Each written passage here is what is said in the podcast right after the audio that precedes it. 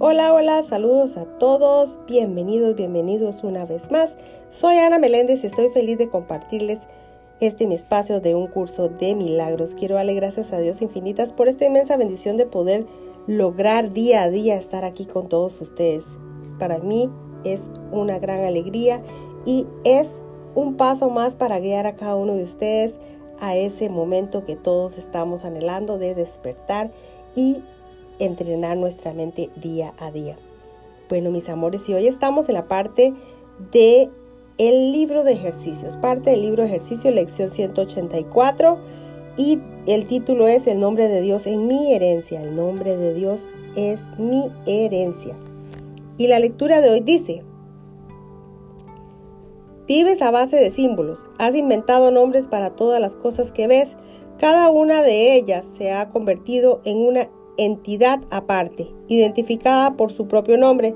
De esta manera la segregas de la unidad. De esta manera designas sus atributos especiales y la distingues de otras cosas al hacer hincapié en el espacio que la rodea. Este es el espacio que interpones entre todas las cosas a las que has dado un nombre diferente. Entre todas o entre todos los acontecimientos desde el punto de vista el tiempo o del tiempo y del lugar en que ocurrieron, así como entre todos los cuerpos que se saludan con un nombre. Este espacio al que ves como lo que separa unas cosas de otras es el medio a través del que tiene lugar la percepción del mundo. Ves algo allí donde no hay nada y a la vez no ves nada donde hay unicidad o unidad. Ves un espacio entre todas las cosas, así como entre todas las cosas y tú.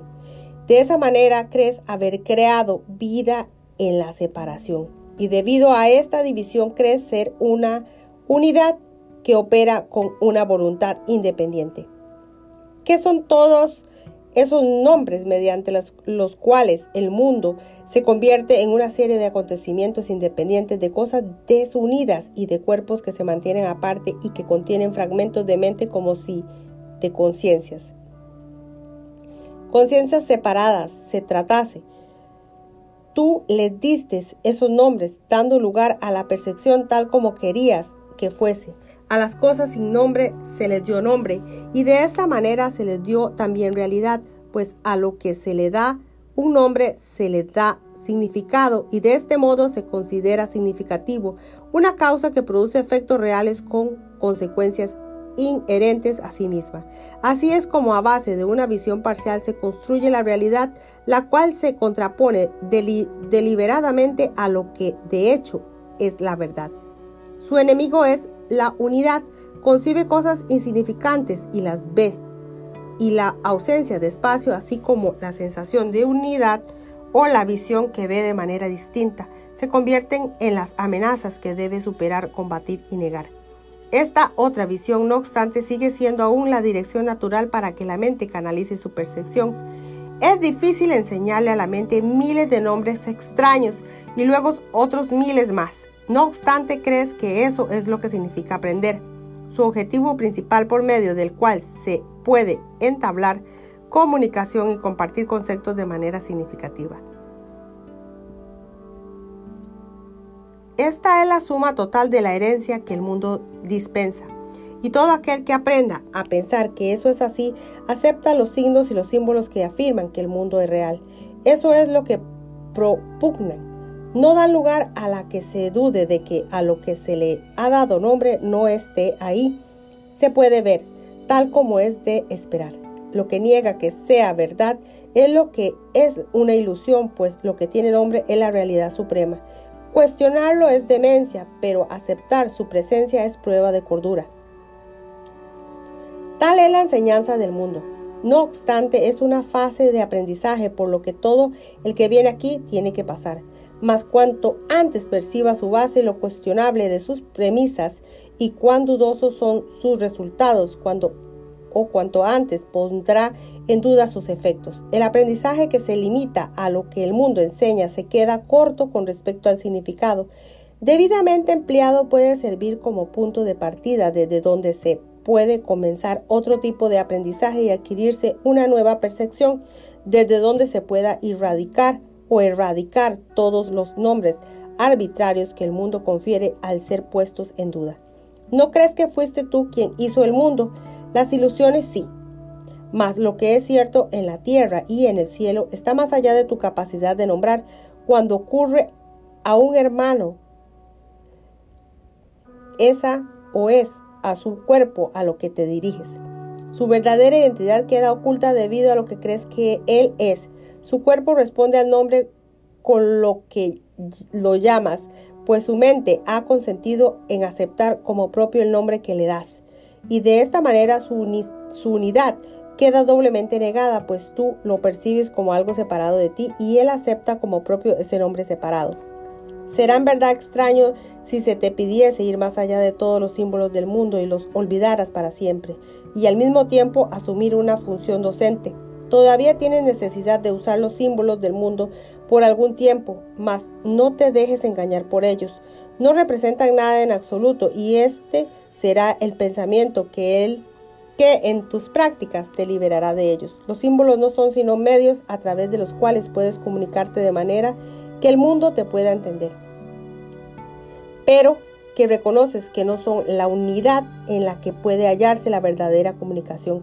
Así pues, lo que necesitas cada día son intervalos en los que las enseñanzas del mundo se convierten en una fase transitoria, una prisión desde las que puedas salir a la luz del sol y olvidarte de la oscuridad. En esos intervalos entiendes la palabra, el nombre que Dios te ha dado, la única identidad que comparten todas las cosas y el reconocimiento de lo que es verdad y, luego vuelves a la oscuridad, no porque creas que sea real, sino solo para proclamar su irrealidad usando términos que aún tienen sentido en el mundo regido por ella. Usa todos los nombres y símbolos nimios que delinean el mundo de la oscuridad, mas no los aceptes como tu realidad. El Espíritu Santo se vale de todos ellos, pero no se olvida de que la creación tiene un solo nombre, un solo significado y una sola fuente, la cual une a todas las cosas dentro de sí misma.